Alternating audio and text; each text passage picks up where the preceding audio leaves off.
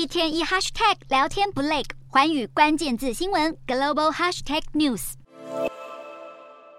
头披毛巾，将矿泉水倒在身上降温，因为实在热到受不了。热浪侵袭北非国家摩洛哥南部海岸城市阿加迪尔，十一日飙出摄氏五十点四度高温，创下全国纪录，刷新了上个月中在西撒哈拉城市斯马拉观测到摄氏四十九点九度纪录。热浪近来也在摩洛哥北部点燃森林大火，所幸并未传出人员伤亡。根据当地气象局声明，这波热浪从南方进入，让气温显著上升。欧盟气候监测机构日前也发现，今年七月全球平均气温达到十六点九五度，创下地球有记录以来最热的月份。